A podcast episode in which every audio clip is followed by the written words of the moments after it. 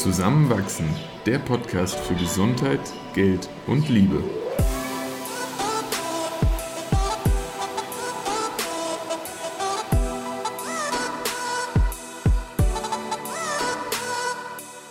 Willkommen zu einer neuen Folge von Zusammenwachsen. In dieser Episode sprechen wir mit Sexual- und Paartherapeutin Julia Händchen von Lustfaktor. Unter anderem erfahrt ihr, welche sexuellen Mythen ihr am häufigsten begegnen, was in einer Sexualtherapie eigentlich passiert und was mehr Menschen über den Orgasmus wissen sollten. Viel Spaß beim Zuhören. Wir freuen uns wahnsinnig, heute Julia Händchen von Lustfaktor zu Gast zu haben. Und manche unserer Hörerinnen kennen Julia vielleicht schon und sie kennen dich, Julia. Aber für alle, die dich noch nicht kennen, wer bist du und was machst du? Ja, hi, äh, vielen Dank für die Einladung, ich freue mich sehr. Ja, ich bin die Julia und ich bin systemische Paar- und Sexualtherapeutin, Sexualpädagogin und ja, mache auf Instagram eben so Aufklärungsarbeit, ähm, so Fokus so auf falsche Mythen und ansonsten habe ich eine Praxis und sehe da Menschen, die Fragen zum Thema Sexualität haben. Ja, richtig gut und, und wir sind auch wirklich dankbar für die Arbeit, die du machst, einfach weil das ein Thema ist, was uns auch mehr und mehr beschäftigt und irgendwo am Herzen liegt. Aber so ganz grundlegend, warum ist es überhaupt notwendig, dass wir uns aktiv mit unserer Sexualität individuell, aber vielleicht auch in der Gesellschaft auseinandersetzen? Weil das ist ja eigentlich so was Ureigenes und das Natürlichste überhaupt. Warum da nochmal tiefer und wirklich speziell reintauchen? Mhm. Ja, danke erstmal für die Blumen. ähm, ja, also ich würde sagen, dass Sexualität, also wir, es ist eigentlich spannend, weil wir sind nicht nur von Geburt, sondern schon davor sexuelle Wesen. Also auch im Mutterleib gibt's ähm, ja Untersuchungen, dass äh, da schon Selbstbefriedigung stattfindet, ja, also Selbstbefriedigung, mhm. Selbststimulation. Ja. Das heißt, es sind von Geburt bis zum Tod sexuelle Wesen und es ist ja auch eine enorme Energie, die sexuelle Energie, die ähm, ja ganz viel auch bewirken kann. Also für mich hängt da so viel mehr dran wie der pure Sex, ja. Ähm, also die Lust, die, ähm, ja, keine Ahnung, all das halt, ne? Äh, Bedürfnisse, Nähe. Und ähm, ja, und es ist so ein großes Thema und doch wird es an vielen Stellen einfach, ja, einfach gar nicht benannt. Ja, ich finde es zum Beispiel auch super spannend, wenn man zum Hausarzt, zu der Hausärztin geht, dass da gar nicht nach der Sexualität gefragt wird, zum Beispiel, mhm. obwohl es so wichtig ist. Ne? Und genau, deswegen finde ich es super wichtig, darüber zu sprechen. Ähm, ja, auch, dass man in der Sexualität auch über Sachen spricht, die vielleicht auch ein bisschen toxisch sind, wo wir vielleicht einfach auch gelernt haben, die so zu tun, obwohl uns die eigentlich nicht gut tun. Und genau, deswegen finde ich es so super wichtig, drüber zu sprechen. Und ganz viele Menschen haben eben, ja, viele Ängste, viele Sorgen, wenn es um das Thema geht.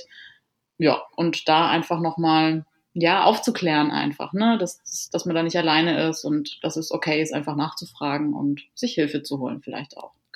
Ja, genau, diese Aufklärungsarbeit, aber eben auch dieses einfach immer wieder drüber sprechen, was dann, glaube ich, sehr, sehr viel schon auflösen und auflockern kann. Du hattest genau. jetzt gerade schon die Tabus und Mythen angesprochen, mit denen du versuchst, so ein bisschen aufzuräumen. Was sind da so Mythen, denen du immer wieder begegnest oder auch Tabus, die einfach sehr, sehr verfestigt sind? Hm. Also die größten Mythen sind, glaube ich, so, wenn wir jetzt über so Aufklärung sprechen, so dieser Jungfernhäutchen-Mythos, ja. ja dass man ähm, davon ausgeht, dass es ein Jungfernhäutchen gibt, was einfach nur ein, nur ein gesellschaftliches Konstrukt ist, was aber so viel Auswirkungen hat auf die Sexualität von Menschen, also was mit vielen Ängsten und Sorgen besetzt ist. Daraus kommt dann so der Mythos, dass Sex ähm, oder penetrierter Sex einfach auch schmerzhaft sein muss am Anfang, was einfach nicht stimmt, ja. Und viele Menschen einfach ein Leben lang Schmerzen beim Sex haben und denken, das wäre normal, ja. Also das zum Beispiel, nur mal kurz so angerissen, was für Auswirkungen das auch haben kann. Also das ist so einer der größten Mythen, glaube ich, oder natürlich auch noch ganz klassisch, ganz klischeehaft, dass, dass äh, weiblich gelesene Personen keine Selbstbefriedigung machen mhm. oder nicht so viel Lust haben, ne. Also das sind so die, ich sage jetzt mal die Klassiker, die aber immer noch bestehen und ja, und das einfach daraus entsteht, dass äh, weiblich gelesene Menschen, Menschen mit einer Vulva einfach nicht so einen, also vor allen Dingen weiblich sozialisierte Menschen, nicht so einen guten Zugang zu der sexuellen Lust haben. Das heißt nicht, dass männlich sozialisierte Menschen das haben, aber meistens doch ein bisschen besser wie weiblich gelesene Personen oder weiblich sozialisierte Personen.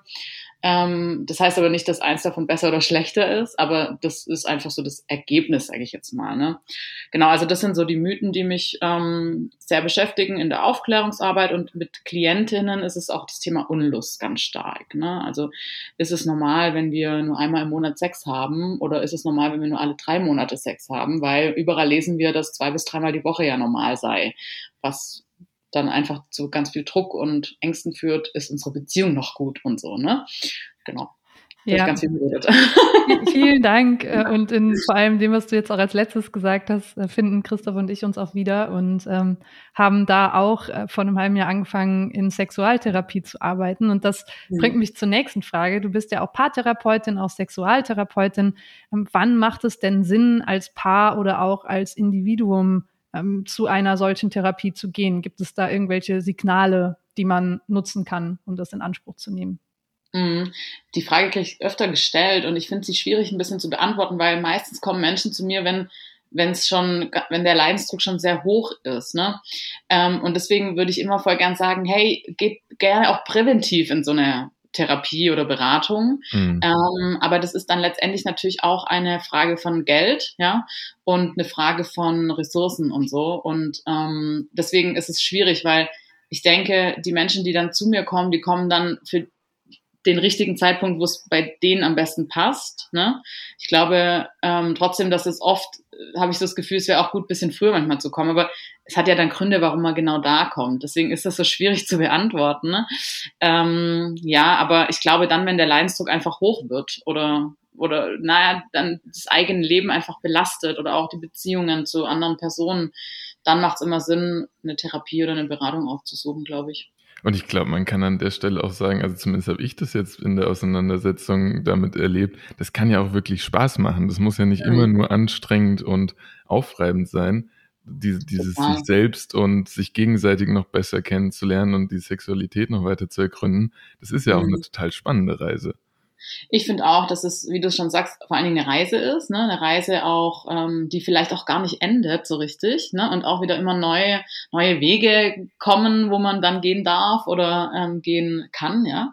Ähm, und ich finde halt auch, ähm, wenn wir in Beziehungen sind, und es ist jetzt egal, ob man dann in einer Therapie die Beziehung zu einem Partner, Partnerin hat oder zu anderen Menschen. Ich finde es immer super schön, wenn man in Beziehung ist und dann auch vielleicht zusammen dran arbeitet. Es gibt ja auch Familientherapie, mhm. ähm, wo man einfach ein Gegenüber hat, ein Spielgefährten, ähm, Gefährtin, wo man einfach ein bisschen experimentieren darf. Und wir lernen so viel über uns selber auch dann. Ne? Und ja, genau, wie du es gesagt hast, ist eine schöne Reise, ähm, um sich besser, selber besser zu verstehen. Ich glaube, das ist ja immer so der Ansporn zu sagen, hey, ich will das verstehen, warum das so ist, warum handle ich das so oder warum streiten wir immer wieder über das Gleiche oder ne, also diese Themen und ich ja. glaube, das, das ist dann auch der Sinn oder ja, das, das Ziel so einer Reise, das zu verstehen, ja. Mhm. Danke für die schöne Antwort.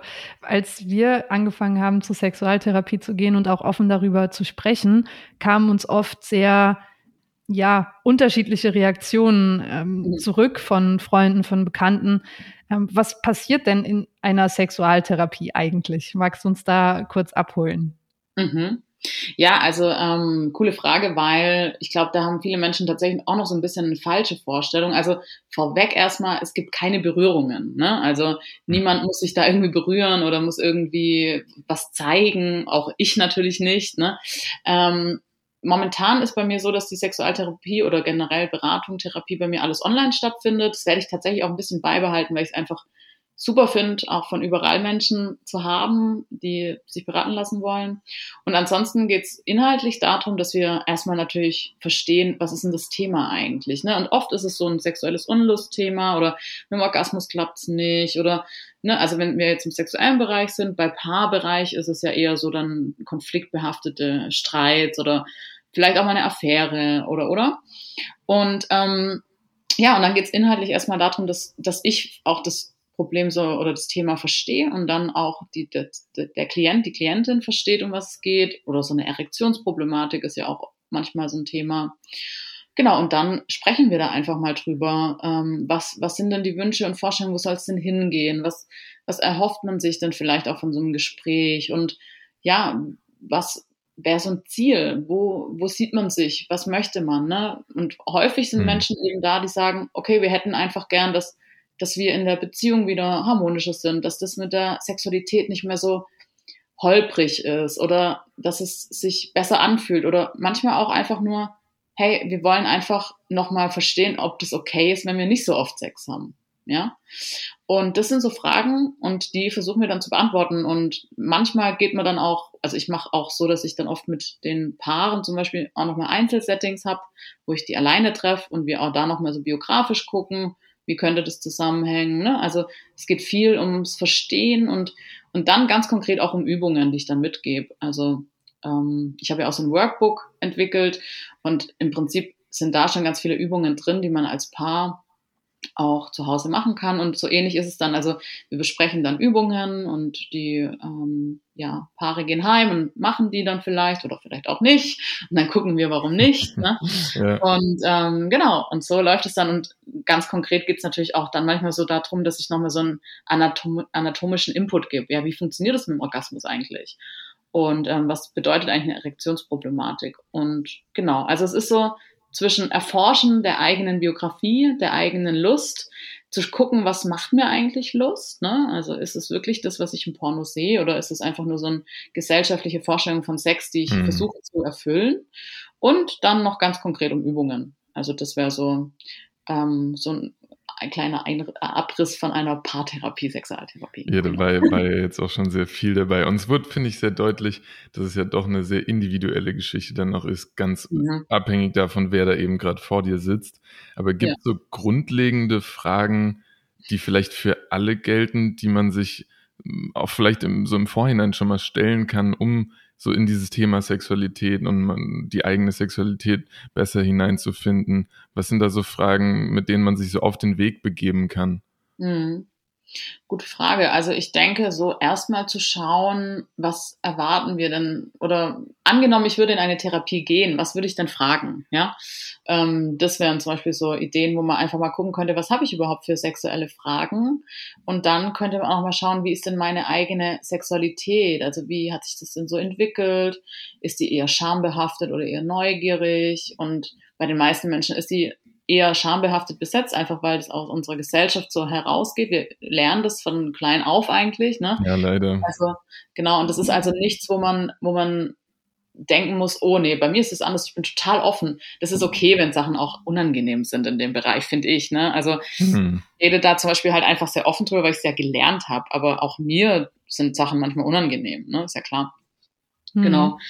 Also das vielleicht mal so zu prüfen und dann mal zu schauen, okay, wenn angenommen der Sex wäre so toll, dass der begehrenswert für mich ist und ich würde den wollen, ja, was wäre denn dann anders? Ja, und das finde ich eine spannende Frage, wenn es zum Thema Unlust geht zum Beispiel. Genau. Super spannende Frage, die nehmen wir uns auch mal mit, um darüber zu reflektieren nach der Folge. Ähm, du hast jetzt gerade schon so ein paar Dinge genannt, aber wenn du so einen Glaubenssatz vieler Menschen im Rahmen ihrer Sexualität in dieser Sekunde auflösen könntest, welchen würdest du vernichten? Ähm, ich glaube, dass die meisten Menschen sich die Frage stellen, ist mit mir alles normal? Ja.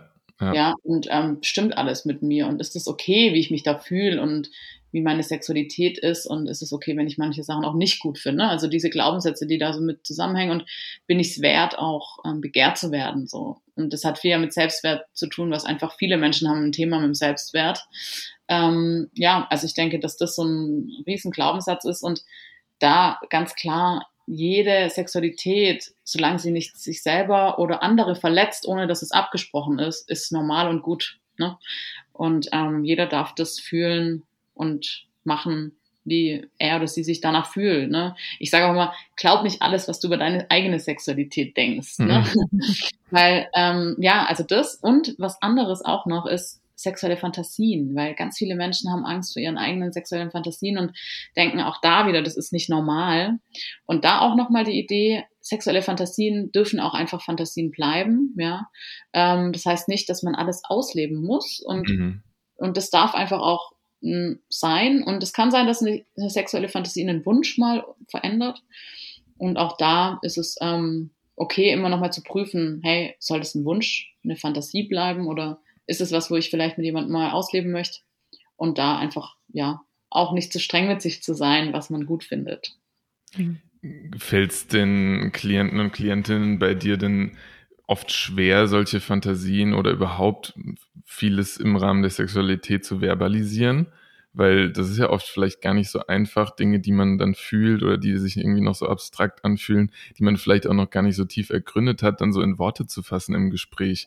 Wie, mhm. wie bietest du da den Raum, dass sowas vielleicht einfacher fallen könnte? Also wenn es um sexuelle Fantasien geht, da ist so auch eine Methode in der Sexualtherapie, dass man, ähm, dass, dass die KlientInnen sich mal so ein eigenes Drehbuch quasi schreiben ähm, oder so eine eigene Geschichte. Ne? Also was mhm. ist denn eine sexuelle Fantasie von mir? Und das kann total, das ist total individuell. Ja, also manche Menschen sagen, boah, ich fand diesen einen Blick den fand ich irgendwie so sexy, ne? Und da äh, kann sich dann was draus entwickeln. Ja. Und manche sagen, hey, ich fand das irgendwie so toll, wie der oder die da auf einmal so selbstbewusst war. Und dann habe ich das gesehen und dachte so, wow. Ne? Also das ist ganz individuell und, und das darf darf's und soll es auch sein, ganz individuell. Und dann kann man mal schauen, okay, wo ist denn, wenn du im Alltag so über sexuelle Fantasien nachdenkst, wo ist denn da so, wo kann man denn so den ersten Krümel aufnehmen, sage ich jetzt mal. Ne? Und dann kann man das ein bisschen weiterspinnen. Und das wäre halt so ein Raum, wo ich halt nochmal mit den KlientInnen auch prüfe, ist es was, wo wir hier besprechen oder möchten sie das zu Hause alleine für sich mal aufschreiben und es soll mhm. auch bei ihnen bleiben, ja? Oder wollen sie es hier auch vorlesen? Wir können mal gucken, was bedeuten die Fantasien vielleicht? Ja, was hat das denn mit meinem Leben zu tun? Ähm, genau, also das ist dann, ja, also einfach auch wieder ganz individuell und und letztendlich sind ja die KlientInnen immer Experte, ja. Also ich mache nie irgendwas, was für die Klienten dann auch blöd ist. Also ich sage immer auch am Anfang, nur weil ich die Therapeutin bin, heißt es das nicht, dass sie mir alles beantworten müssen. Ja, ja das mhm. stimmt. Und das finde ich auch super wichtig, weil es hat ja auch was mit Macht zu tun, weil viele denken dann vielleicht auch, okay, das ist Therapeut, Therapeutin, Psychologin, Psychologin und ich muss jetzt alles antworten. Und das stimmt natürlich nicht. Ne? Und so ist es auch mit sexueller Fantasie. Also ne, auch da mal zu prüfen, was möchte ich denn meiner Therapeutin, Therapeut sagen und was soll auch meins bleiben. So, ja. Super spannend. Du hast ja eingangs auch äh, noch das Thema Orgasmus erwähnt und dass es da auch viele Glaubenssätze gibt und viele Vorstellungen davon, was normal ist und was nicht. Und ähm, wir haben gesehen, du bist auch bei Dreisat als Expertin in einer Reportage dabei. Ähm, was würdest du hier auch gerne noch unseren Zuhörerinnen und Zuhörern mitgeben, was mehr Menschen über den Orgasmus wissen sollten?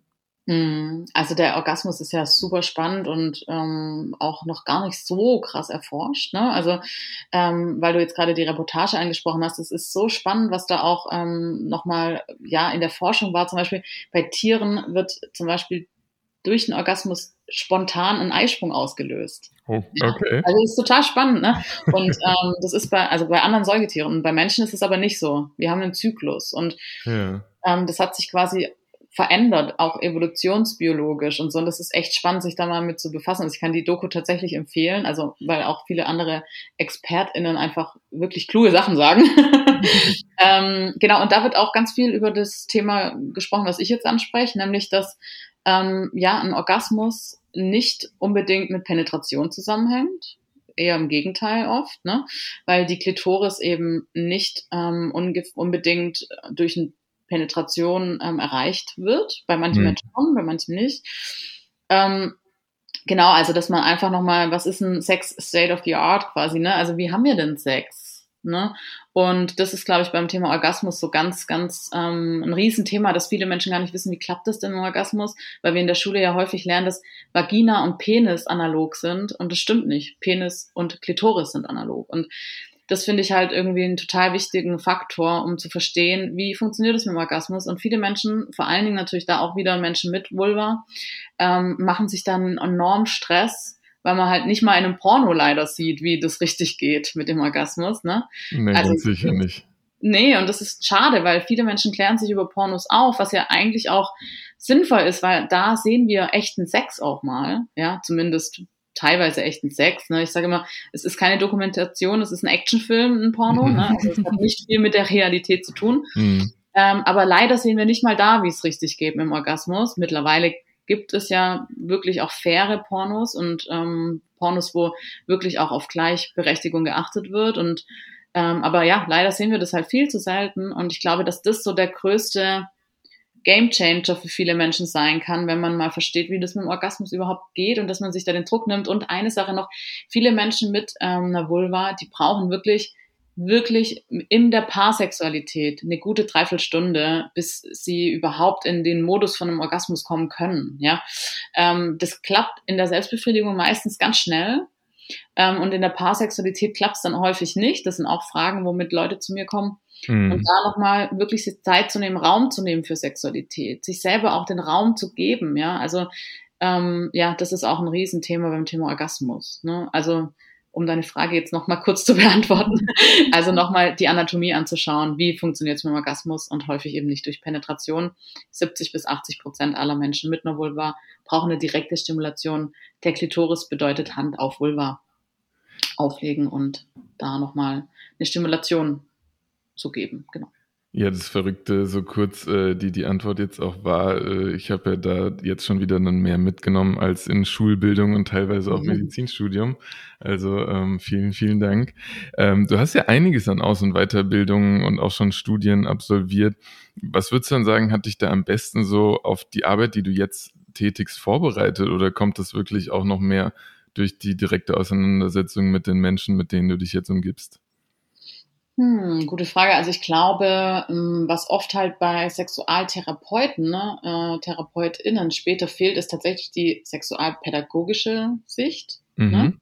Ähm, von dem her würde ich sagen, die sexualpädagogische Sicht hat mich da auch nochmal sehr geprägt. Ich finde eigentlich, wenn ich meinen Lebenslauf angucke, ist es eigentlich so, dass ich, also ich habe, ich wollte eigentlich schon sehr früh ähm, Menschen verstehen, weil ich mich selber nicht so verstanden habe als Jugendliche. Ich glaube, so geht es wahrscheinlich vielen Menschen. Ja. Und ich, hab, ich sage immer, ich habe so das Gefühl gehabt, ich bräuchte eigentlich oder ich wollte eine Dolmetscherin für meine Gefühlswelt. Ne? Also jemand, der mir begreifbar macht, warum das alles so ist. Und ja. deswegen bin ich auch den Weg gegangen, beruflich, den ich da gegangen bin. Und ich habe ja mit Erzieherin angefangen, einfach auch aus Gründen des äh, Dorflebens. ähm, und ich wollte aber dann in die soziale Arbeit und Psychologie war eigentlich immer so mein, meine Traumvorstellung. Und es ist aber spannend, wenn ich so meinen Lebenslauf angucke, weil ich habe dann äh, häufig irgendwie ja, also erst was gemacht, was mir erst später was gebracht hat irgendwie, komischerweise. Also ich habe dann soziale Arbeit im, im, zweiten Gang quasi gemacht, wo ich dann gemerkt habe, boah, Gott sei Dank habe ich die Erzieherausbildung, ne, weil das ja. so die Basics sind einfach. Und genauso fühlt sich ein bisschen an mit der Sexualtherapie und der Sexualpädagogik. Genau. Ja, sehr so spannend. würde ich mal beantworten. Danke. Wir würden am liebsten Stunden mit dir weiterreden, aber du hast ja auch noch sehr viele andere wichtige Termine. Und ähm, daher jetzt die Frage, wenn man mehr von dir erfahren möchte, mehr von dir hören möchte, du hast das Workbook eben schon erwähnt. Erstens, wie kann man mit dir zusammenarbeiten und was ist da auch die beste Adresse, um mit dir in Kontakt zu treten? Mhm. Also ähm, Therapie und Beratung kann man mich einfach anschreiben über meine Website und ähm, also einfach mal eine Anfrage stellen, da gibt es ein Kontaktformular. Und genau, und da habe ich da eben auch einen, Shop, wo man das Workbook vielleicht, wenn das interessant wäre, das ist ja vielleicht auch nochmal was für Menschen, die sagen, okay, eine Therapie ist jetzt vielleicht gerade nicht das Thema, aber mhm zusammen drüber mal zu sprechen. Also das Workbook geht wirklich speziell darum, über Sexualität, Gefühle und Emotionen zu sprechen. Ne? Also das ist so der Fokus. Genau, das und dann klar Instagram natürlich. Wenn man sich einfach mal so ein bisschen Wissen abholen möchte über sexualpädagogische Inhalte, dann gerne auf meinem Instagram-Account Lustfaktor vorbeischauen. Genau, ja. Und ja, und manchmal gebe ich auch Workshops oder so Vorträge ähm, für LehrerInnen oder auch für Menschen, die sich zum Beispiel mit der Sinnlichkeit mal auseinandersetzen wollen oder mit der Lust. Genau, da einfach auch gerne immer mal ein bisschen gucken auf meiner Website oder auf Instagram. Ähm, wenn was, wenn was stattfindet, dann werde ich da auf jeden Fall Werbung dafür machen, genau. Super. Ja, wir werden alle von dir erwähnten Quellen auch auf jeden Fall in den Show Notes verlinken cool. und wollen uns an der Stelle nochmal ganz, ganz herzlich für deine Zeit bedanken, liebe Julia. Das war sehr eindrucksreich für uns ja, und wir Dank. freuen uns sehr, weiterhin auf Instagram und deiner Website zu verfolgen, welche tolle Aufklärungsarbeit du machst. Also danke nochmal. Ja, vielen Dank und danke für die Einladung, für die Möglichkeit und ja, Dankeschön. Ciao. Tschüss.